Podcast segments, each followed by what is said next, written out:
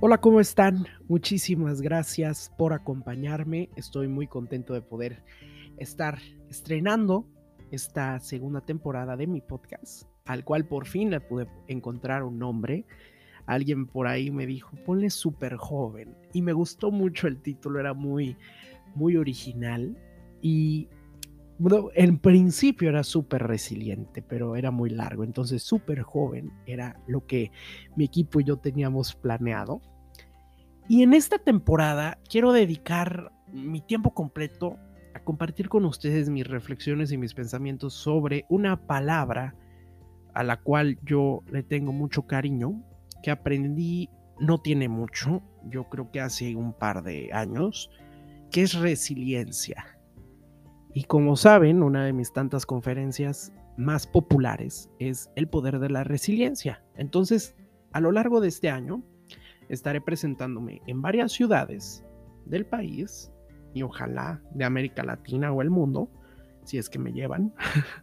Eh, estaré ya en varias ciudades que próximamente en mis redes sociales y en mi página web podrán eh, consultar la cartelera de conferencias eh, en, en este visionario tour sobre esto, sobre el poder de la resiliencia. Entonces, eh, ahorita que estuve encerrado por tener COVID, eh, leí un libro de Mark Manson que se llama El sutil arte de que te importe un carajo, un enfoque disruptivo para vivir una buena vida. Cuando lo leí, me llamó mucho la atención primero el título un enfoque disruptivo para vivir una buena vida, porque ustedes saben que disruptivo es una palabra que yo ocupo demasiado. Entonces, empecé a leerlo y en el capítulo 1 cuenta una historia que ya había escuchado yo en una ponencia sobre Charles Butowski, que era, era una persona común y corriente, y literal corriente, él se consideraba así, común y corriente. Era Charles era borracho, era, pues como él lo define, un jugador empedernido, un patán, y él dice que un bueno para nada. En, y, ah, bueno, algo muy curioso, en sus peores días dice que era poeta.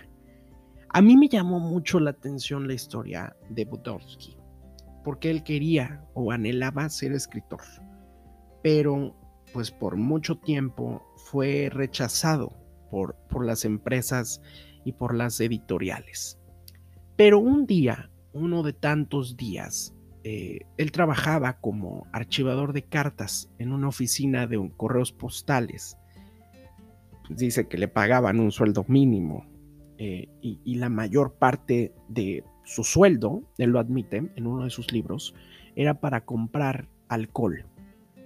Entonces, ¿qué podían esperar de alguien que ganaba poco y no sabía invertir su dinero en algo positivo?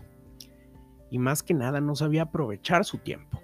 Entonces un día, por fin se decidió para, pues como una necesidad, él decidió empezar a escribir, empezar a escribir sobre sus fracasos difícilmente vamos a encontrar libros que te hablen de fracasos, de personas con un éxito mínimo o alguien que se haya equivocado. Yo creo que el ser humano, por naturaleza, jamás va a reconocer sus errores públicamente.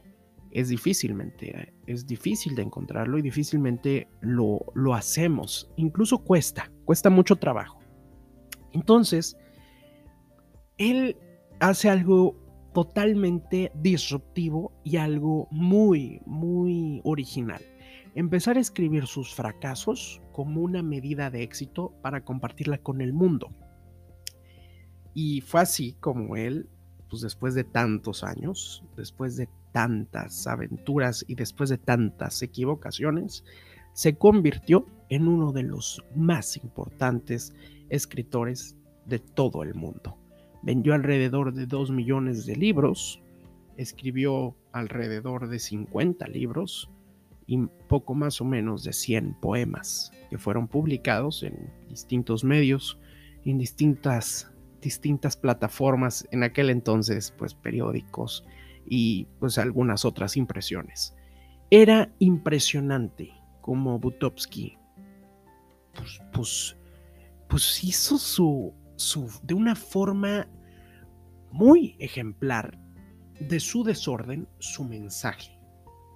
Y ese mensaje que difícilmente nosotros reconocemos, primero nosotros y ya después con el mundo, pues se convirtió en su éxito. Y él dice que es un fracasado, pero muy exitoso. Y yo creo que es un exitoso con un fracaso, un pasado fracasado y un futuro pues muy prometedor. Entonces, la resiliencia justamente es una historia muy particular y muy ejemplificada a la de Butowski. Entonces, la, la resiliencia como tal es un tema enorme, es un tema que nos daría para hablar horas, horas y horas.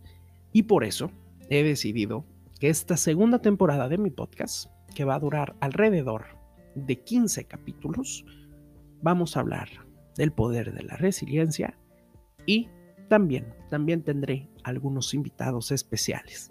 Mientras tanto, nos seguimos escuchando aquí, en Spotify o en Apple Podcasts, todos los domingos y también los miércoles, los miércoles con mi querido Arturo Murillo, próximamente la segunda temporada de Avanzados Podcasts.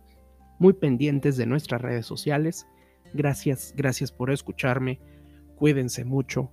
Nos escuchamos el próximo domingo. Hasta luego.